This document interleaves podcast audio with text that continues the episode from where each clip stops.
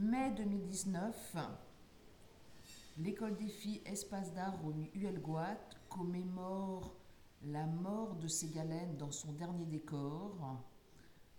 En haut du belvédère, à l'aplomb du gouffre d'Huelgoat, disparaissait le poète, sinologue, médecin de marine. L'école des filles, durant quatre jours, commémore sa mémoire à travers des rencontres.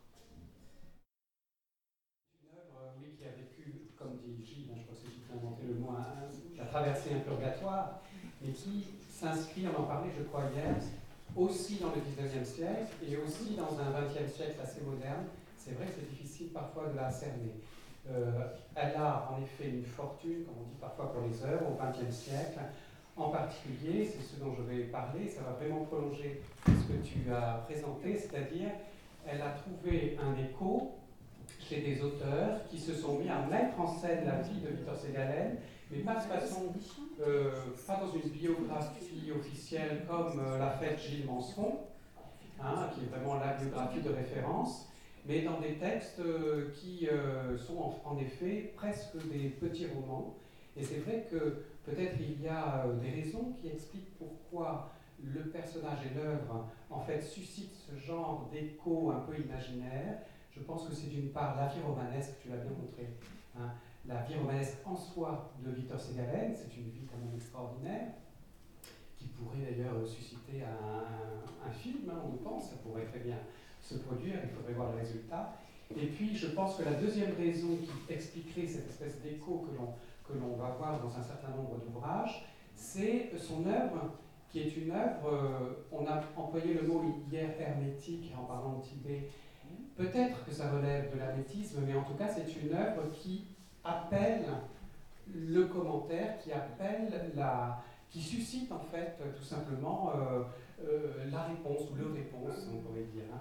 Alors je vais vous parler des vies rêvées de Victor, je me permets cette petite familiarité, parce qu'en effet, les auteurs dont je vais parler, il va y en avoir sept, euh, instaurent en fait un, rapport qui est en effet familier au bon sens du terme, avec l'homme qu'ils mettent en scène dans leurs ouvrages. Il s'agira de sept ouvrages qui sont parus entre 1996 et 2017. Euh, Donc le dernier, peut-être vous le connaissez, c'est l'ouvrage de Jean-Luc Coatalem. Le premier, c'est l'ouvrage de Christian Doumé qui a été publié en 1996, qui s'appelle Passage des oiseaux qui. Et puis les autres, on va les voir au fur et à mesure, ce serait fastidieux de vous faire la liste, mais il y en a sept, il y en aura peut-être davantage. Alors, je vais commencer par essayer de présenter, dans une première approche, ces œuvres en précisant les points d'attache qui relient les différents auteurs à ces galères. Alors, il y a d'abord la Bretagne, et en effet, on peut évoquer deux, auteurs bretons parmi les sept auteurs. J'ai cité Coatalen, bien sûr, euh, le nom indique en soi qu'il est breton. Évidemment, je ne suis pas à croire qu'il suffit d'être breton pour euh, écrire sur ces galères. Mais euh, c'est un, point d'attache, et on le vérifie d'ailleurs ici. Hein, il y a une, espèce de, rencontre. Euh. Alors il y a un deuxième auteur euh, breton qui s'appelle Daniel Kerr, qui a écrit un livre qui s'appelle Victor Ségalène et le roi d'Agobert en 2008, dont je parlerai, hein, et qui lui aussi c'est un nom de plume, Daniel Kerr, K-E-R-H, mais qui correspond à son nom réel. Et le Kerr, là aussi, indique que l'on est en Bretagne. Il écrit par exemple dans son livre, il est brestois aussi, hein, Daniel Kerr, il écrit dans son livre Victor Ségalène est presque un voisin. J'habite à quelques rues de la maison où il est né. Donc c'est une façon d'instaurer, d'avoir en effet une accroche avec le personnage. Coatalem aussi dit un petit peu l'équivalent dans son ouvrage, mais pas en ailleurs. Euh, il dit ceci Sans doute, rue de Siam, vous aviez pu croiser mon grand-père. Il s'adresse à Ségalène, on va voir ça tout à l'heure, en utilisant le pronom personnel vous. Donc il lui dit Vous aviez pu croiser mon grand-père, vous saluant entre officiers, l'un lieutenant d'infanterie coloniale, l'autre médecin de marine. Donc il y a cette familiarité euh, par la Bretagne. Peut-être deuxième point d'attache, c'est la Chine, cette fois-ci. Hein. Euh, parmi mes auteurs, j'ai deux auteurs chinois d'origine chinoise, François Chung, euh, Guochuan en a parlé hier. Donc François Chung qui s'est installé en, en France à la fin de l'année 48, qui est d'origine chinoise, a écrit un très beau poème qui s'appelle Ultime Voyage, qui, a, qui est paru dans L'un vers l'autre. Je vais en parler en 2008.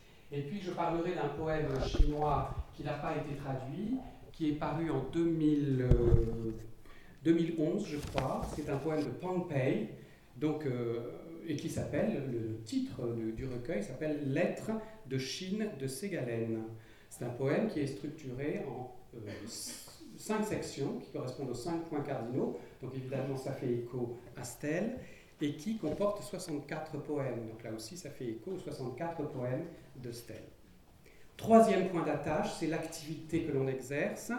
Euh, l'activité de poète. Si Christian Doumé, euh, évidemment, il a fait sa thèse sur Ségalène, il a travaillé comme nous tous sur euh, Victor Ségalène une bonne partie de sa vie, mais c'est aussi un poète, Christian Doumé. Donc évidemment, il y a du coup une espèce d'élan naturel qui fait qu'il va vouloir mettre en scène de façon non universitaire, hein, d'une façon, je dirais, par la voie de l'imaginaire, Ségalène. Il y a un autre poème, c'est Pompey dont j'ai parlé tout à l'heure. Et puis on peut évoquer euh, un troisième poète qui est Jean Esponde, qui a euh, écrit un livre qui s'appelle Une longue marche en 2007 et qui, est, euh, voilà, qui met en scène de la même façon la vie de Victor Ségalen. Je vais préciser comment un peu plus tard. Une autre activité un peu plus... Alors oui, il y a une autre activité, c'est celle de médecin. Il y a un médecin, femme, qui s'appelle Marianne Bourgeois, qui a écrit une biographie euh, de Ségalène qui s'appelle Monsieur Sier, donc j'en parlerai aussi. Et le point d'accroche, c'est celui-ci, il y a un autre point d'accroche avec Ségalène qui est son père, mais j'en reparlerai, hein, le père de Marianne Bourgeois. Et puis une autre activité un petit peu marginale qui rapproche Ségalène de Daniel Kerr, tu en as parlé un petit peu, c'est le vélo. Parce qu'en effet, en fait, Daniel Kerr est plutôt un journaliste sportif spécialisé dans le vélo, et donc il évoque le goût hein, de la bicyclette chez Ségalène, que l'on peut évidemment euh, voir dans, son œuvre. Alors, je vais, toujours pour cerner dans une première approche ces différents ouvrages, il y en a sept en tout, essayer de vous dire euh, bah, ce que l'on raconte du point de vue de la durée. En fait, est-ce qu'on met en scène toute la vie de Ségalène du début jusqu'à la fin, ou bien est-ce qu'on choisit un moment particulier? Alors, il y a un ouvrage qui fait le choix de la totalité de la vie, c'est celui de Marianne Bourgeois, donc Monsieur Xie, Xie en fait c'est le nom chinois de Victor Ségalen, hein, Xie Galan, qu'il explique dans René hein, dans son roman René. Tous les autres auteurs, c'est-à-dire les six autres euh, auteurs, euh, choisissent de ne raconter qu'un segment de la vie de Ségalen. Christian Doumé va choisir de raconter les dix dernières années, comme on l'a compris, ce sont les dix années actives, du point de vue de la création littéraire, les dix années actives de Ségalène, donc entre 1909, premier voyage en Chine, et 1919, sa mort. Donc on va avoir dans euh, cet ouvrage, je répète le titre, hein, euh, Les oiseaux pillis, je ne me souviens plus du début du titre. Passage des oiseaux. Passage des oiseaux pillis, voilà, qui est vraiment un très très beau texte. Hein, voilà. Je vous incite à le lire il met en scène ces dix ans, 1909-1919, dans une continuité. Le texte a une grande cohérence sur le plan temporel, parce qu'on va voir que les autres auteurs euh, font beaucoup de retours en arrière. Ils choisissent un segment de temps beaucoup plus court, souvent les derniers jours en fait de la vie de Ségalène, mais en procédant par retour en arrière, ils vont introduire pratiquement la vie de Ségalène, mais de façon fragmentaire, ce qui est aussi intéressant. Hein.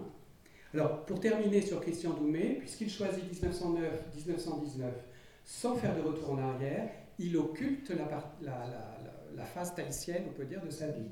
Hein. donc, de toute manière, euh, aucun de ces auteurs ne prétend restituer la vie de façon, encore une fois, euh, scientifique de Ségalène. Hein. Donc c'est un choix. Les autres auteurs donc, choisissent de mettre en scène les derniers temps de la vie de Ségalène, Jean Esponde, par exemple, c'est entre le 18 et le 21 mai, donc vraiment les derniers jours. Euh, François Chung et Jean-Luc Coatalem, c'est le dernier jour, 21 mai. Hein. Mais, comme je l'ai dit, ils vont faire non seulement des retours en arrière, qui sont assumés par l'auteur ou le narrateur hein, de, la biographie, on verra comment on peut appeler ce genre d'ouvrage, mais aussi des souvenirs, donc des retours en arrière qui sont cette fois-ci à euh, imputer à Ségalène lui-même en tant que personnage. Hein. Voilà.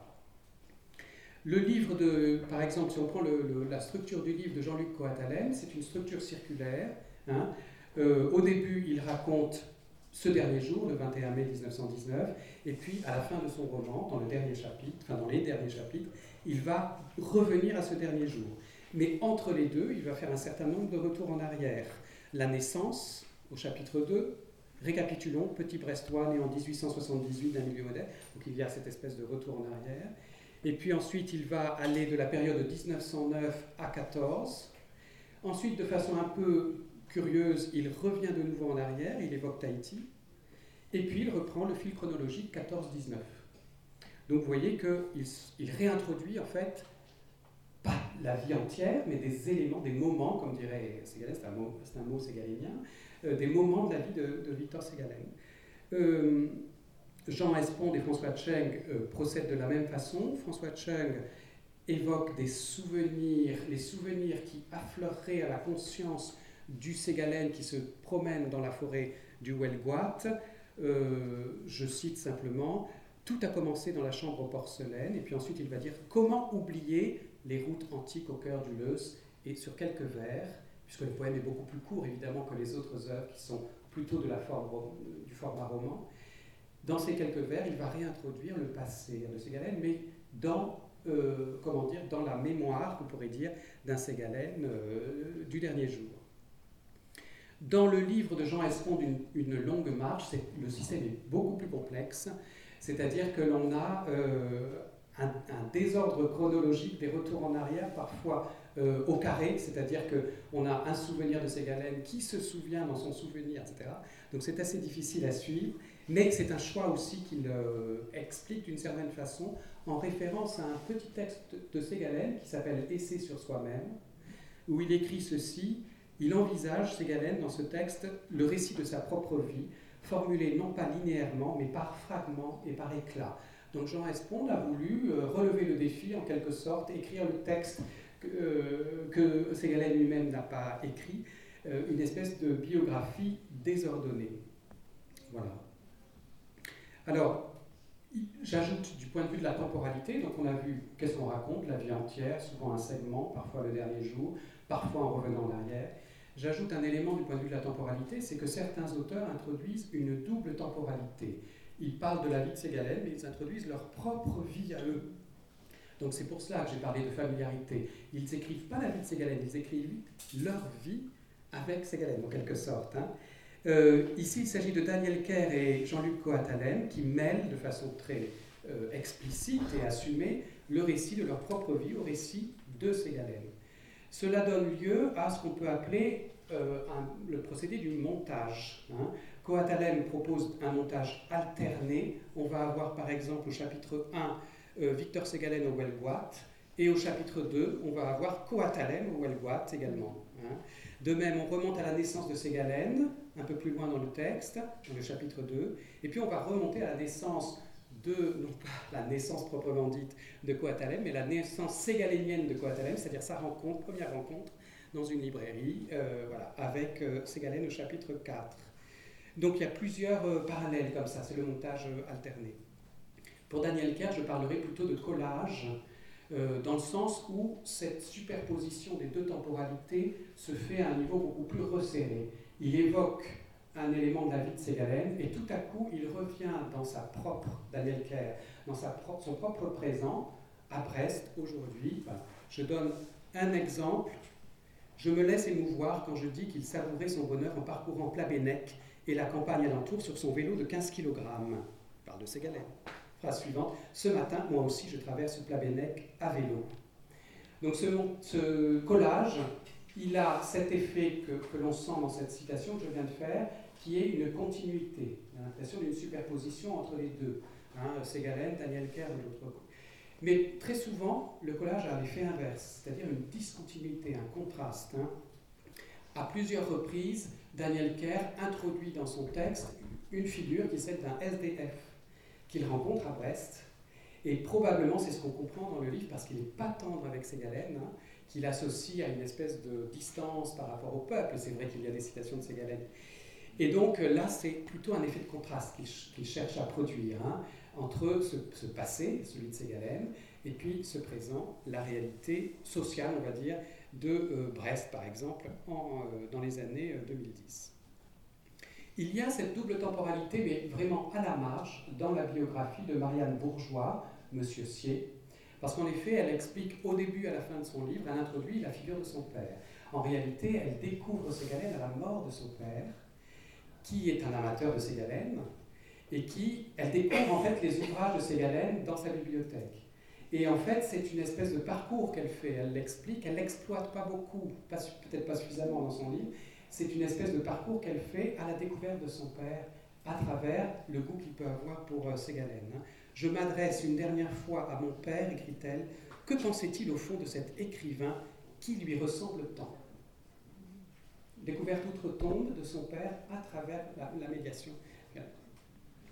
En fait, enfin, dernière approche pour cerner les ouvrages, c'est ce que j'appelle les dispositifs pronominaux, parce qu'on se rend compte que euh, certains auteurs choisissent euh, des façons de euh, construire leur récit du point de vue de, bah, du pronom pronominal assez curieuses. Normalement, quand on raconte la vie de quelqu'un, on dit il, c'est Galène, il.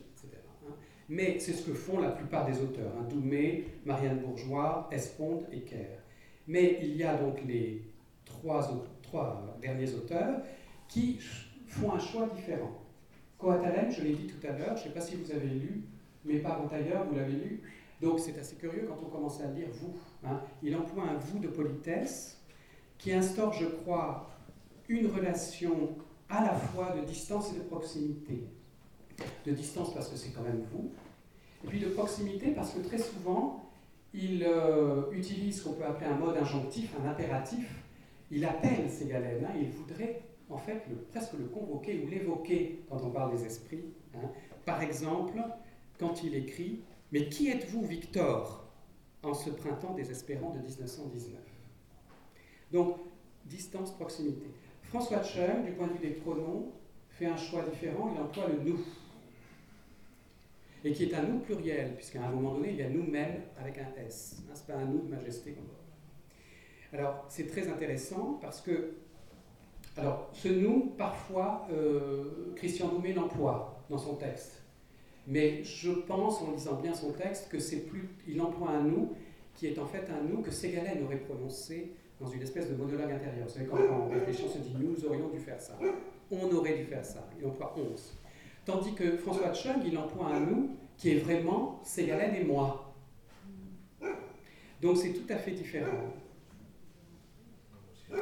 Et puis on a un autre, euh, on va essayer de comprendre pourquoi je, vais essayer de proposer quelque chose par la suite. Et puis, euh, on a, euh, oui, je donne donc un exemple pour François Chen, c'est le début du, poème qu'a lu hier euh, Ultime Voyage. Au bout du chemin de la vie, nous entrons dans la forêt obscure. Qu'est-ce que c'est que ce nous Enfin, le poète chinois Pang Pei utilise encore un autre procédé tout à fait déconcertant, c'est qu'il dit je. Et ce jeu, c'est un jeu qu'on peut dire indécidable. Quand on lit son poème, ses poèmes, on ne sait pas si le jeu c'est celui qui est Ségalène ou bien si c'est Pompey. En fait, c'est les deux à la fois. Il y a une superposition, convergence parfaite. Je donne un exemple. Je suis ce poète marchant pieds nus par les sentiers de la montagne. Est-ce que c'est Pompey, qui est un poète voyageur aussi hein? Est-ce que c'est Ségalène le jeu, en fait, est lui-même problématique, il le dit dans un de ses poèmes, puisqu'il reprend partiellement à, euh, Rimbaud euh, la fameuse citation Je est un autre. En chinois, c'est pas tout à fait ça, hein, wo c'est-à-dire je suis un autre. Voilà, parce qu'en fait, j'ai vérifié, le je est un autre euh, de Rimbaud n'est pas traduit de cette façon-là en chinois, hein, de façon régulière. Donc pour finir sur ce premier temps, qu'est-ce que c'est que ces ouvrages? Est-ce que ce sont des biographies? Pas tout à fait, puisqu'il y a cette part d'imaginaire. Euh, est-ce que ce sont... Euh, alors parfois, si, il y en a qui se rapprochent de la biographie. Je n'ai pas intégré ta biographie parce qu'elle est, hein, que tu as faite, parce qu'elle est trop biographique. Mais elle, n'est pas, elle est moins biographique, on va dire, que Gilles Manseron. pour moi, hein, c'est entre, un peu entre les deux. Euh, mais il y a parmi les sept textes que j'ai intégrés des, plutôt des biographies, par exemple celle de Marianne Bourgeois et même celle de Jean-Luc Coatalem. Euh, pourquoi je peux, on peut les appeler biographies? Parce qu'elles reposent sur des, une documentation factuelle. Euh, parfois, il y a de l'autobiographie lorsqu'on met de sa propre vie, on l'a vu. Parfois, ces auteurs se font critiques littéraires. Certains, hein, Jean-Luc Coatalem en particulier, hein, lorsqu'il parle du fonctionnement rhizomique de l'œuvre de Victor Ségalen, en reprenant un, adjectif qu'on a employé dans la critique euh, il y a quelques années, euh, il lui arrive, Jean-Luc Coatalem, de proposer des interprétations euh, voilà, qui relèvent du commentaire littéraire. Mais le présupposé de ces ouvrages, en mettant peut-être à part M. Sier, c'est qu'il est vain en réalité de prétendre livrer le sens de l'œuvre de Ségalen et plus encore d'entreprendre le récit de sa vie dans une perspective historique. Donc il s'agit plutôt on peut dire de biographie imaginaire, il s'agit de donner vie à un Ségalen qui est mi-réel, mi-imaginaire. Coatalem pastiche ou même reprend une citation célèbre de Ségalen en disant Au fond, pour vous paraphraser, il l'avoue, hein, son emprunt, ce n'était pas vous que je cherchais, Victor, réduit à une biographie, à des dates, des lieux, mais une vision de vous à travers le temps. Donc on est plutôt dans cette, euh, voilà, dans cette visée, hein, d'une vision, plutôt que dans un discours, euh, voilà, dans, un, dans, une biographie proprement Alors je vais vous proposer maintenant de euh, essayer d'analyser ces œuvres sous deux aspects successifs. Euh, ce sont des œuvres qui, peuvent être lues comme des fictions, donc en fait les auteurs recourent à des procédés qui sont des procédés romanesques, en fait, on va les voir. Et puis ensuite je parlerai de la légende en fait qu'ils construisent du personnage ségalène. Hein.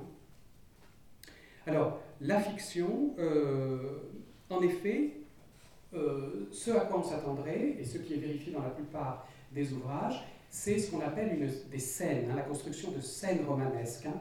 Scène, c'est un, mot euh, assez précis hein, dans la critique romanesque, c'est-à-dire qu'on construit comme une scène de théâtre, avec des dialogues, et donc on, on fictionnalise. Alors c'est ce qui arrive dans beaucoup de romans, pas dans beaucoup d'ouvrages dont je parle. Pas tellement dans l'ouvrage de Coatalem, mais pas avant ailleurs, en fait, je pense qu'il est trop contraint par son, sa volonté de restituer quand même les faits. Alors, ce qui crée un peu de fiction dans son ouvrage, c'est qu'il euh, il, s'appuie sur énormément de citations, mais toutes les citations sont authentiques. Donc, il s'interdit d'une certaine façon de euh, basculer dans, dans, la fiction proprement dit.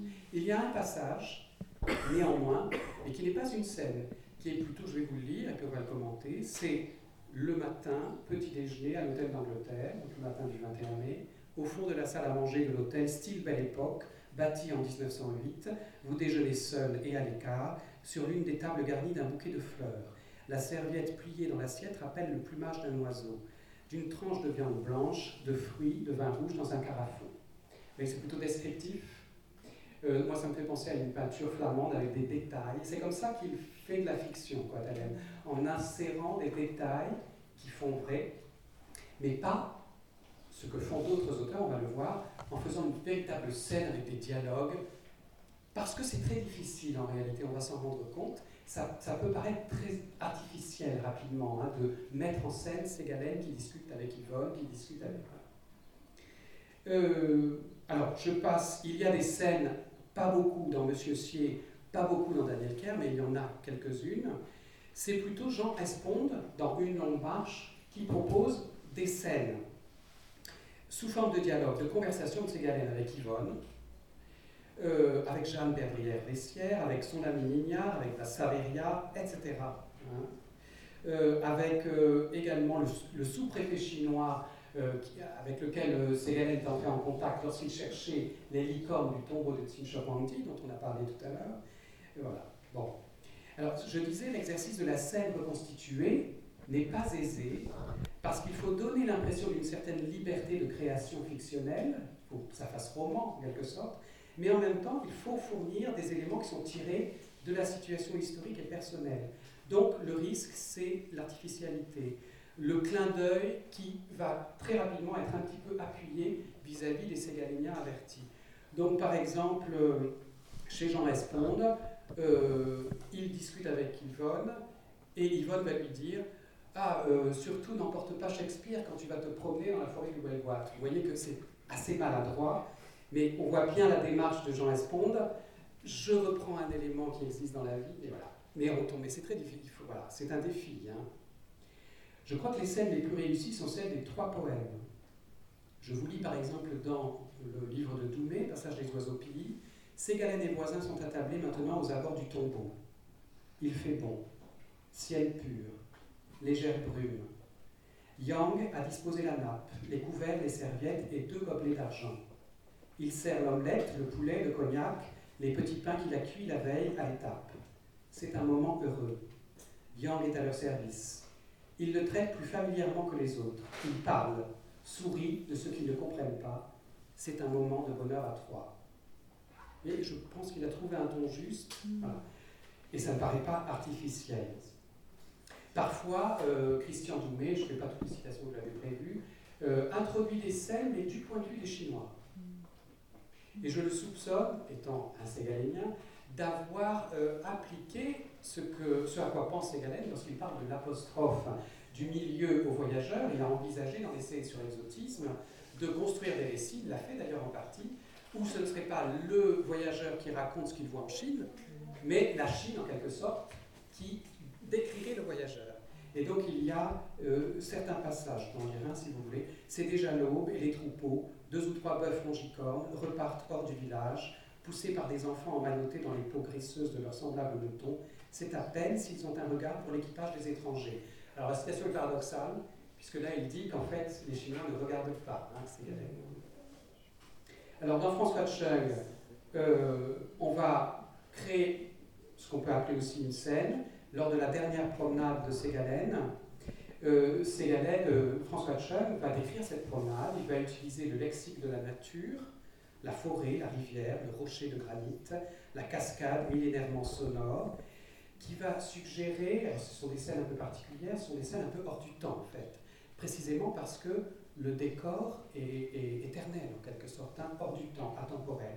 Cette impression est encore euh, accentuée par l'emploi du présent. Vous vous souvenez, nous entrons dans la forêt obscure. Hein. nous entrons dans la forêt, nous longeons la rivière. Donc on a plutôt un récit euh, soit qui est intemporel, soit qui est en train d'être vécu hein, sous forme performative, c'est-à-dire je, fais ce que je suis en train de dire. Hein. c'est comme ça, je crois, qu'on peut comprendre le poème. Donc ça, c'est le premier procédé romanesque, tout à fait classique, plutôt 19e siècle. Balzac, dont on a parlé tout à l'heure, mmh. fait des scènes. Hein. donc on fait des scènes, avec le risque d'être artificiel. Deuxième procédé, c'est des monologues. Donc on fait entendre la voix de l'écrivain. Jean Espond fait cela très souvent. Je vous donne un, exemple. Après tout, pourquoi pas? Il pourrait essayer d'en finir une bonne fois avec Équipé et le proposer au prochain concours, lui qui est fatigué de l'éternelle attitude narrative qui déroule son peloton. Donc on voit un monologue intérieur avec un il, donc euh, qu'on appelle le style indirect euh, libre, et, euh, et, à la fin il utilise une citation. Donc on voit qu'il a, il, passe. Alors si Jean Espond va basculer, on va le voir dans, dans, le monologue intérieur un peu plus loin. Donc parfois on essaye de faire entendre la voix de Ségalène, c'est ce que fait Christian Doumé dans ce passage. Que sait-on C'est Ségalène qui parle, il fait parler Ségalène. Que sait-on de la Chine qui nous garde de culbuter à ses ravines, de glisser à ses escarpements et finalement de choir lamentablement au bout de sa terre jaune. Que sait-on? Qui entame le hasard du pays labile et de toutes parts prompt à céder sous les pas? Un petit peu d'imitation du, style ségalénien ici, mais du coup ça marche puisque c'est précisément l'objet de faire entendre la voix de Ségalène. On emploie aussi chez, euh, Doumé euh, un infinitif qui a une valeur impérative. Donc là aussi Ségalène qui parle. Bien choisir âne, mule et chevaux de, portage. Veiller à la bonne forme des boulets, à la longueur des pâturons, etc. Donc c'est comme si c'était Ségalène qui parlait. Hein. Esponde emploie la même euh, procédé, infinitif à valeur impérative, comme si c'était Ségalène qui parlait. Alors c'est pour la thèse, puisqu'il met en scène, euh, dans un retour en arrière, il met en scène la soutenance de thèse. Restez d'abord attentif à son corps, souplesse, débit tranquille de la voix, pas de remarques incongrues, d'humour noir déplacé. Et c'est vrai qu'il rentre, en effet, dans l'esprit de Ségalène, probablement. De façon peut-être un peu inattendue, François Chung aussi emploie, alors cette fois-ci l'impératif. Hein. en disant traversons donc à gué la rivière sans retour, gravissons le, le mamelon, etc. Donc là aussi, on peut entendre ces galères en réalité. Enfin, il y a le monologue intérieur. Donc le monologue intérieur, ce qu'on appelle le monologue intérieur, c'est un, procédé qui a été, sur le plan dans l'histoire littéraire, hein, développé à la fin du 19e puis surtout au début du 20e siècle. C'est vraiment la pensée même infraverbale hein, qu'on doit entendre. Et il y a un passage dans Jean Sponde un peu particulier, assez long, qui est très déconstruit sur le plan syntaxique, où probablement il a voulu euh, livrer ce qu'il imagine être la pensée de ces galènes infraverbales, hein, non constituées. Et les Alors je vous donne juste un extrait. Et les personnes à qui il écrit se raréfient. Il a encore le temps des deux lettres, les deux pour qu'il compte, s'il ne prend pas le laudanum, rester encore à sa table, etc. On voit une espèce de désordre de la pensée qui correspond au dernier jour. Donc je vous ai parlé des procédés de fictionnalisation. On, raconte bien la vie de ces galènes, mais on la met en scène comme dans un roman, en quelque sorte, avec des procédés plus ou moins modernes. Et puis il y a aussi ce que j'appellerais la légendarisation, c'est-à-dire qu'on fait de ces une sorte de figure presque héroïque. Alors parfois cela passe par la reprise d'éléments légendaires qui, qui, sont déjà presque construits par Ségalène lui-même, notamment dans la correspondance. Je vous donne deux ou trois exemples. Trois. Euh, Ségalène écrivant à cheval. Alors, c'est vrai que c'est un élément légendaire, mais c'est réel, il le dit lui-même. Je crois qu'on a fait la citation hier. Hein. Ségalène écrivant à cheval. Voilà, c'est pour la tête. Hein. Il dit J'ai commencé ce matin et j'ai presque fini et j'étais à cheval. Donc, mais ce qui est intéressant, c'est que même si c'est réel, ça fonctionne comme un élément de légende. Hein. Le deuxième exemple que je voudrais donner, qui est lié d'ailleurs, c'est euh, l'épisode de la tête. Presque tous les auteurs reprennent l'épisode, parce que c'est du pain béni, si vous voulez, pour faire une biographie sur ces galènes. Hein. C'est trop beau, l'épisode dont on a parlé hier. Euh, Gilbert de Voisin et euh, enfin, et Ségalène arrivent dans une, une, espèce de temple délabré et ils se mettent à décapiter à la hache cette tête. Donc, on va intégrer cet épisode évidemment dans la biographie. Troisième exemple, c'est, tu en as parlé, le fameux cavalier tibétain issu de la brume, hein, qui vient transmettre à Ségalène la nouvelle de la guerre de 1914. Jean Esponde, le 11 août 1914, près de Likiang, un pont noyé de brume sur le Haut Yangtze, région de la Grande Boucle. Ce cavalier vêtu d'un manteau tibétain. Voilà. Si on regarde dans le détail, si on confronte avec notamment le témoignage de Gilbert de Voisin, écrit en Chine, il y a une part de légende là-dedans qui est due à, Jean Lartigue, en fait. Voilà. Donc, on a euh, un procédé de légendarisation qui va se traduire dans deux aspects, je crois. Hein. Une légende dorée, donc on va faire plutôt de Ségalène un héros solaire, un héros euh, voilà, positif. Et puis il y aura une légende plus sombre, je dirais pas noire, mais une légende plus sombre que l'on va euh, détailler. je commence par la légende dorée. Cette légende dorée, on va la construire en recourant au merveilleux. Merveilleux au sens de la tradition littéraire, hein, les contes, etc. Deux types de merveilleux. Le merveilleux chinois, bien sûr. C'est ce qui se passe chez Christian Doumé. Ce merveilleux, il est fourni par des statues et le nom des statues que Ségalène euh, découvre, étudie en Chine. Corps fabuleux de chimères, je cite Doumé, hein. corps fabuleux de chimères, de lions ailés, de licornes assoiffées, courant toujours vers l'eau, par les champs de maïs qu'il aborde. Donc ça crée une atmosphère un petit peu merveilleuse à la chinoise. Et puis Dumais reprend ce qu'explique ce à propos des statues, c'est ce qu'on peut appeler le principe d'animation de la statue, hein, euh, que j'ai expliqué euh, dans, mon étude sur la, la statuaire chinoise. C'est-à-dire que Ségalène a bien compris que dans le rapport esthétique que les Chinois avaient aux statues, en fait, on voit la statue comme un être vivant. Et il reprend cela. Donc évidemment, on est dans le merveilleux. Je cite Doumé. La voilà, il s'agit de la licorne, je pense. La voilà qui revient, son galop, sa fière langue pendante comme assoiffée par la course à travers tant d'espace. La voilà qui avance à notre rencontre. Dans le récit, ça crée une surprise. Autre élément de légende que euh, Doumé insère dans son récit, c'est bien sûr ce qui figure dans son titre, un peu énigmatique pour ceux qui n'ont pas lu Apollinaire, mm-hmm. les oiseaux pi Pi, c'est un mot chinois, pi, c'est-à-dire deux ailes. Hein. Et en fait, euh, c'est il y a un certain nombre de textes chinois qui l'attestent, de textes mythiques chinois qui l'attestent, des oiseaux qui n'auraient qu'une aile, donc qui ne peuvent euh, en fait euh, voyager que par couple. Donc c'est magnifique pour une exploitation littéraire. Apollinaire dans Alcool. De Chine sont venus les pays longs et souples qui n'ont qu'une seule aile et qui volent par couple. Eh bien, Doumé reprend cet élément qui vient bien sûr de Chine pour créer, enfin pour créer, en tout cas il crée cette atmosphère merveilleuse qui contribue à la légende, encore une fois, de Ségalène. Je cite un, très beau passage de Doumet Oiseau entrelacé du temps, passant encore sur le ciel de l'Empire en décomposition, mais volant désormais vers on ne sait quel souverain, vers quelle cité interdite, libre peut-être, seulement visible à ceux sur terre qui aussi marchent sans prédestination vers le même Orient et fendent l'espace bouche fermée, regard fixe, main gantée sur la bride du cheval, ou mulet lâché à travers le pays sans limite. Donc il imagine la rencontre entre euh, son cheval et toute la caravane, et puis ces oiseaux qui passent. Hein. Ces oiseaux qui, il en parle ailleurs dans son texte, sont comme des, ils ouvrent en fait vers d'autres pays, d'autres voilà, contrées, un arrière-monde, comme dirait Ségalène.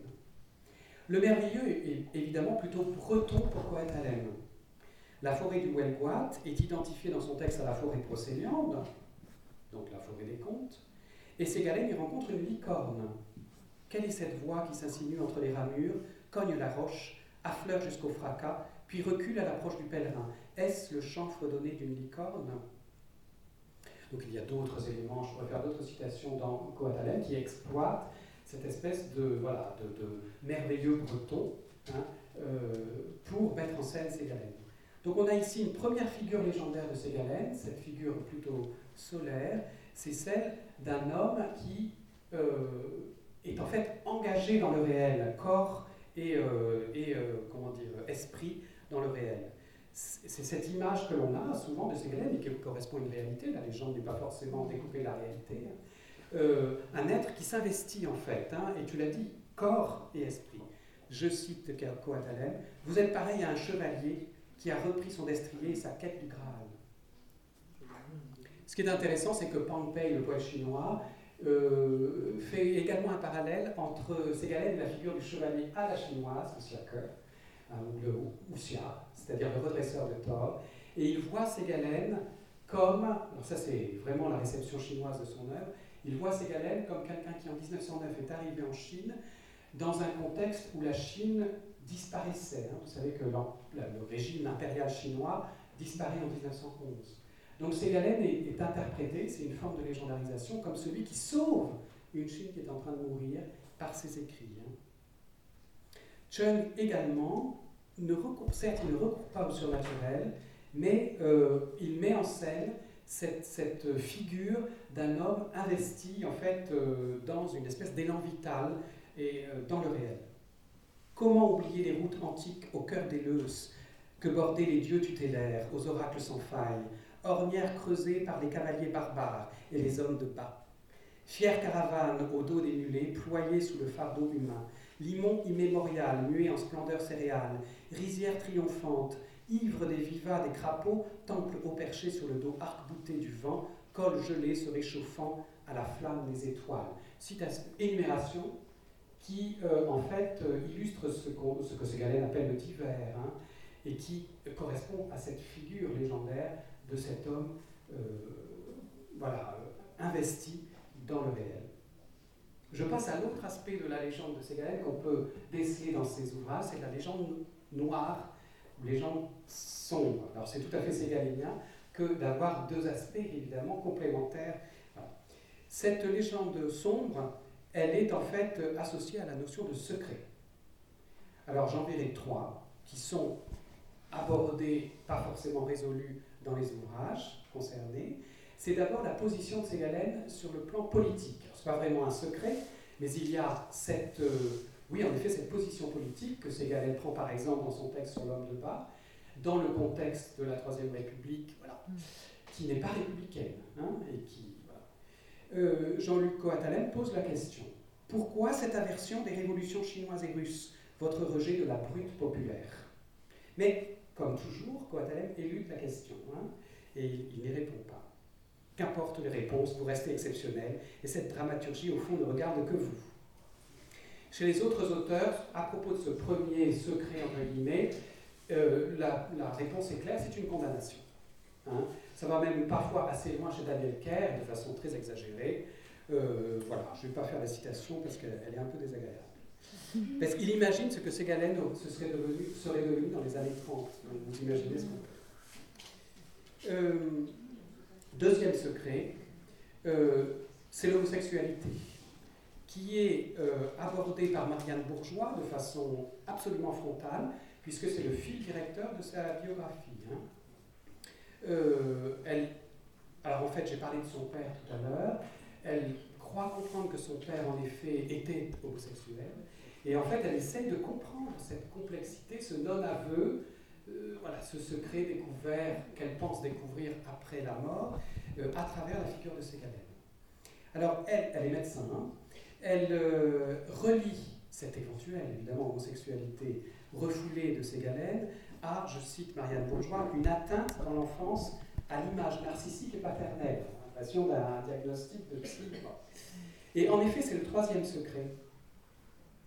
Euh, c'est euh, la blessure d'enfance qui est associée à la naissance trouble de son père, comme vous le savez, né après la mort de son propre père, Victor Tréguier, puis abandonné repris par sa mère Marie-Charlotte et élevé par ses grands-parents à Plabennec.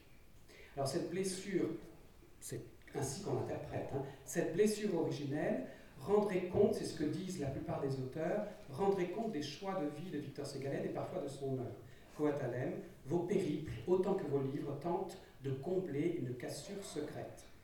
Esponde, c'est comme s'il essayait de réparer quelque chose de son passé par un autre lointain, plus glorieux. Christian Doumé, pareil. Victor Ségalène, toujours tendu vers son Orient, y faisant brûler le grand feu de sa vie, y revenant comme si, dans les replis du Leuce, entre les fleuves, sous l'herbe, dût se trouver la petite clé perdue depuis tant d'années en Bretagne, du côté de Plabennec. Donc on a ici une seconde figure légendaire qui apparaît, c'est non pas le poète, euh, comment dire, le poète investi dans le réel, mais plutôt l'inverse en fait, et qui est vrai aussi, le poète retranché dans l'imaginaire. Hein. Euh, cite Ségalène euh, en, je sais plus dans quelle, je crois que c'est une, c'est une lettre, à force d'entêtement, dit Ségalène, je me construis brique par brique un kiosque intérieur où l'existence soit moins abjecte. Pour Marianne Bourgeois, Ségalène, je cite Marianne Bourgeois, se protège, se cuirasse, il est cadenassé. Donc on se protège parce qu'on a ses secrets. Pour Jean Esponde, il construit son œuvre comme un rempart élevé autour de soi. Il, d'ailleurs, à un moment donné, Jean Esponde euh, transporte euh, Ségalène dans la, dans la librairie de Montaigne. Donc c'est bien dire qu'il l'associe à cette figure du poète, enfin, de l'écrivain dans sa tour d'ivoire, on pourrait dire. Hein. Donc un héros légendaire, un héros plutôt solaire, ayant partie liée au merveilleux, et puis un héros sombre, hanté par des secrets, qui formerait, je mets un conditionnel, hein, l'armature cachée de sa vie et de son œuvre. Alors il y a un dernier secret, je terminerai par ce dernier développement, il y a un dernier secret bien sûr qu'aborde ces vies rêvées de Victor et qui hante euh, donc les, pseudo-biographes dont je parle, ce sont les circonstances ou bien le plus souvent la signification de sa mort. Alors, on ne se pose pas tant la, question du suicide ou de l'accident. Il, il, y a des auteurs qui se posent et qui proposent une solution. Hein. Euh, certains présentent en effet la mort de Ségalène comme un suicide, par exemple Daniel Kerr. Euh, d'autres défendent la thèse de l'accident. Et puis il y, en, a qui ne prennent pas parti. François Schoen, par exemple, qui laisse à Ségalène son secret. Voilà qu'à la cheville, une nette blessure nous fait saigner. Blessure inattendue ou inespérée? Qui d'autre pourrait le dire sinon nous-mêmes? Coatalem euh, fait un peu la même chose, sauf qu'il présente les deux hypothèses successivement, suicide, accident, et puis il dit je ne choisis pas. Voilà. Alors en fait, ce qui est plus intéressant, c'est que ces circonstances de la mort de Ségalène euh, amènent nos différents auteurs à conduire une réflexion, une méditation sur la mort, tout simplement. Hein. Euh, la mort est présente dans le récit avant la mort de Ségalène, hein, dans le passé de Ségalène presque tous les auteurs disposent euh, des motifs liés à la mort dès le début de la vie de Ségalène. Hein. Euh, voilà, je parlerai par exemple de Daniel Kerr, qui parle de sa vieillesse hein, dès, le début de son ouvrage.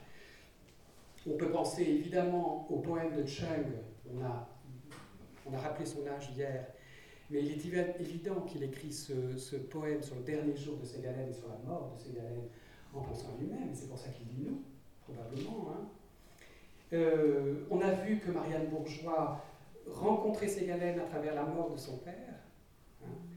Euh, et puis Christian Doumet, euh, dès 1909, raconte la vie de Ségalène comme jalonnée en fait par la mort. La mort, je cite Doumet, il s'agit du voyage de 1909, la mort est aussi dans les sacs, roulés avec l'étoile, l'infirmerie, les munitions, le petit coffre de bois de cèdre aux alcools.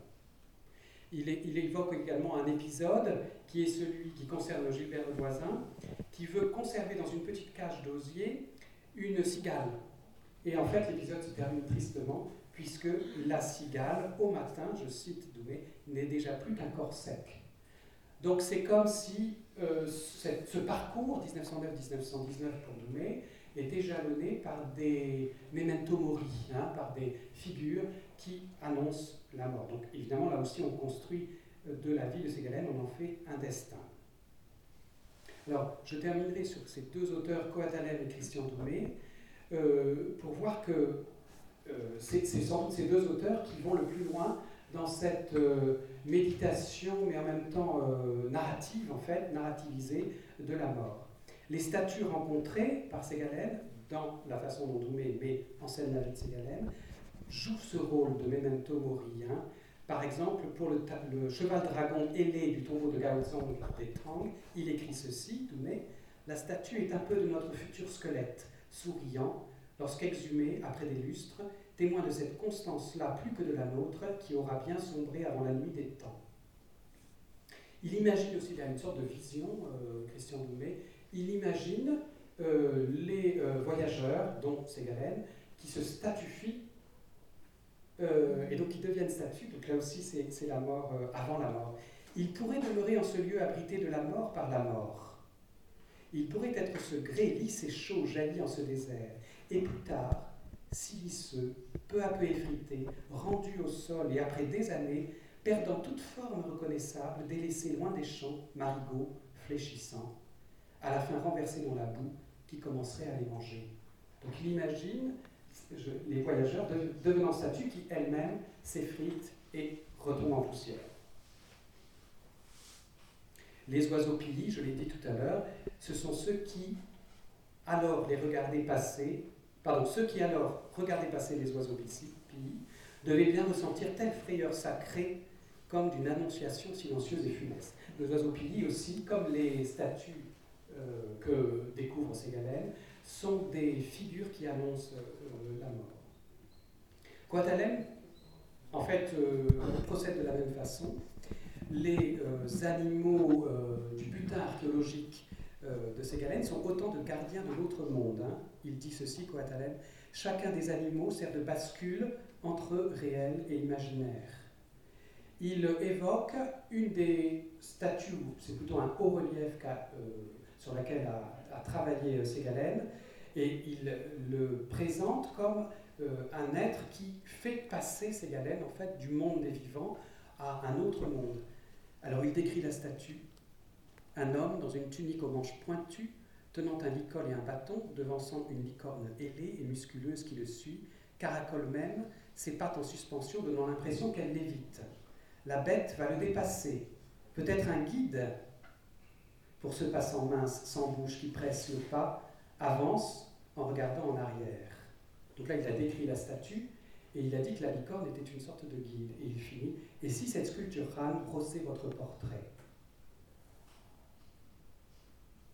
À la fin du texte de Coatalem, en fait, Ségalène va retrouver la licorne lors de sa dernière promenade dans la forêt du Bois-de-Quart, et cette licorne invite Ségalène à se laisser emporter. Hein, je cite Coatalem La licorne de jadis aux grandes ailes duveteuses celle au fin sourire, qui venait de son pas ample poser son mufle dans votre paume, sa corne sur votre épaule pour adouber son chevalier Auriez-vous la force de sauter sur son dos musculeux, de serrer les jambes derrière ses ailes, d'aller avec elle? Pardon, d'aller avec le vent. Excusez-moi. Alors Doumé, je reviens à Doumé, on voit qu'il réinvestissent en fait le merveilleux pour mettre en scène et méditer sur la mort, en scène la mort de Ségalène et pour méditer sur la mort. Doumé utilise le même dispositif, le moment de la mort est figuré par la rencontre avec la chimère. Je cite Doumé. La chimère veille, elle est là. Certains disent que depuis longtemps elle rôdait par le sous-bois, l'attendait, on le sait. Mais Doumé fait un peu différemment de, de il imagine que c'est la bête qui inflige à Ségalène la blessure. C'est là que la chimère se présente à lui. C'est là qu'elle vient dresser son mufle, retrousser ses naseaux fumants, onduler ses mille ressorts autour de la chambre de verdure. On a peine à imaginer ce que fut le combat. Et si la mince blessure à la cheville fut la seule qu'infligea la monstrueuse créature. Donc on peut, pour terminer, proposer quels sont les, en quoi consiste cette méditation sur la mort suscitée, encore une fois, par les derniers moments de la vie de Sédalène? Je verrai trois pistes d'interprétation. Alors, la première, c'est celle de Doumé, qui est assez classique. Hein. Euh, Doumé semble avoir une conception assez traditionnelle, c'est-à-dire tragique de la mort. Il l'appelle l'ennemi, avec un E majuscule et un E, donc euh, à la façon de Baudelaire un petit peu. Hein. C'est l'ennemi qui vient emporter la vie et qui l'emporte à chaque coup, provoquant à chaque fois, je cite Doumé, un effondrement universel. François Chung, deux autres interprétations peut-être plus intéressantes. François Chung représente la mort comme une libération qui correspond à une sortie de l'ordre de la chair, sans doute en référence à la tradition chrétienne. Je cite, À partir de cet instant, François Chung, à partir de cet instant, plus aucun son ne sortira de notre gorge de chair et se fera entendre désormais. Enfin apaisé, la voix de l'âme. Il a écrit un livre qui s'appelle De l'âme. Hein, Mais en fait, Chung reformule cette première euh, idée d'une libération de la chair en termes bouddhiques. Il s'agit de sortir de la logique du désir plutôt que de la logique de la chair, hein, de la logique en termes bouddhiques de la vacuité, hein, du désir. Je cite Chung la faim avivant la faim, la soif attisant la soif, toute une vie à arpenter la singulière planète du divers. Quand on dit la faim, la soif, ce sont des métaphores en fait en termes bouddhiques pour dire le désir, un kama en sanskrit, hein, kama sutra, en fait les sutras sur le désir. Mais le désir c'est tout hein, dans la tradition bouddhique. C'est pas seulement le désir sexuel, hein, c'est le désir même penser qu'on va sortir du cycle des renaissances, c'est déjà un désir. Hein. donc ça va très très loin le désir dans la, tradition bouddhique. Coatalem met également en scène une libération, mais dans une autre logique, je crois. Il s'appuie explicitement sur un passage d'une lettre de Victor Ségalen adressée à sa femme, où il déclare ceci Comme il serait plus aisé de soulever la pierre branlante. Et du coup, Coatalem met en scène, au début de son livre, un Ségalène qui n'arrive pas à ébrancher la roche tremblante de la forêt de Huelguat, qui n'est pas très loin. Vous n'aurez pas réussi à faire vaciller la roche tremblante. Qui vous expliquera la prise et la juste position des épaules pour faire vaciller ce bloc devant le gouffre? Or, à la fin de son récit, Coatalem met en scène un épisode un peu voilà, symbolique, un rocker Mhm. débarque, rocker, mais c'est le rocker, il faut entendre le rock, évidemment, la roche, dans rocker. Euh, et en fait, c'est euh, grâce aux explications de ce rocker que Coatalem lui-même va réussir ce que Ségalène, au début de son récit, était impuissant à faire, c'est-à-dire à faire bouger le bloc. Je parviens à mon tour, dit Coatalem, et c'est je, c'est vraiment Coatalem ici, je parviens à mon tour à faire sonner 137 tonnes de granit. Je ne sais pas s'il l'a fait en réalité, mais en tout cas c'est symbolique. C'est-à-dire que ce geste permet symboliquement à Ségalène de trouver la paix, mais aussi d'une certaine façon à Coatalem, qui tout au long du livre s'inquiète de pouvoir rejoindre Ségalène, y compris de façon magique. Je l'ai dit tout à l'heure, il l'appelle, il essaye de le convoquer, de l'évoquer. Hein. Alors, il reste une troisième interprétation. Deuxième interprétation, c'était la libération, de différentes façons. Troisième interprétation de la mort, que j'appellerais une participation au grand tout. Là aussi, je reviens vers des chemins plutôt euh, taoïstes ou en tout cas chinois. Et je le verrai chez Chung et chez Coatalem aussi, chez les deux. Coatalem d'abord, il écrit ceci Avalé, dissous par les bois et les légendes, mais attentif.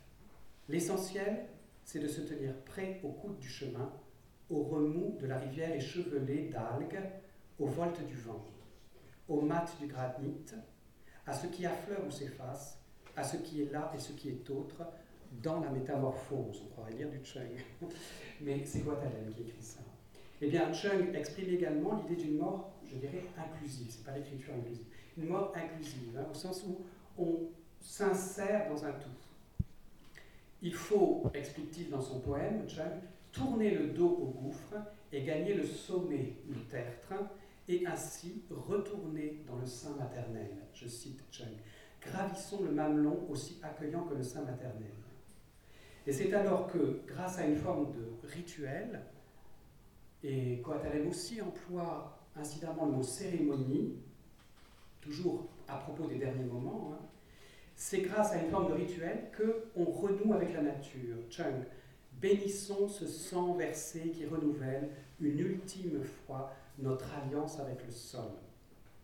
Donc là, il ne s'agit plus de salut hein, au sens chrétien, hein, que l'on gagne au ciel, mais d'une forme de réconciliation rituelle avec la terre. Euh, comme François Chung le dit d'ailleurs dans un, texte qui est paru en même temps dans l'un vers l'autre, hein, Homo Viator, il écrit ceci, François Chung, Si transcendance il y a, c'est encore à partir de la terre, à partir des données de la terre, que nous pouvons l'envisager. Donc nous avons eu affaire à des ouvrages très différents les uns des autres. Certains sont écrits au terme d'une véritable recherche, d'autres s'apparentent à des notes de lecture rédigées par de fins connaisseurs de l'œuvre de Ségalène. Formellement, ils présentent également des aspects fort divers, chroniques, journal, enquête, roman, poème. Mais empruntant au genre historique ou romanesque, ils tentent de ressusciter un mot ségalénien, ils tentent de ressusciter un Ségalène vivant. Au-delà des faits, parfois revêtus des atours de la fiction, il campe un héros de légende, tantôt solaire, tantôt sombre, que des éléments empruntés à la vie et l'œuvre contribuent à dessiner. Tous, enfin, fonctionnent comme un tombeau littéraire. Hein. C'est un genre littéraire, le tombeau, hein, qui consiste en fait à rendre hommage, en effet, à un, poète disparu. Tous fonctionnent enfin comme un tombeau littéraire, manifestant que, somme toute, l'écrivain trouve sa place dans l'imaginaire collectif de la littérature contemporaine. Merci à vous.